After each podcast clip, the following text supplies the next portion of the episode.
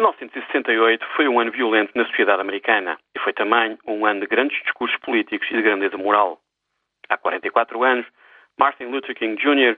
fez o seu último discurso, um discurso sobre a sua fé religiosa, um discurso sobre a luta pelos direitos civis e, finalmente, um discurso sobre o final anunciado da sua vida. Poucas horas depois, foi assassinado.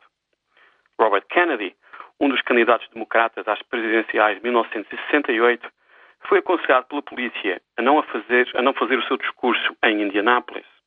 A maior parte das pessoas presentes na sala era negra e a tensão social e política era enorme.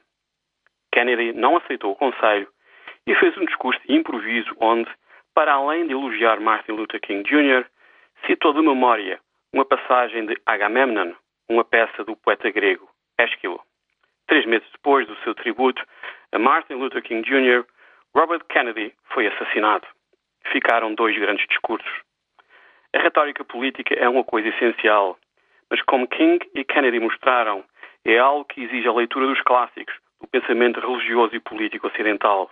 Hoje em dia, parece haver muito menos tempo ou interesse no assunto.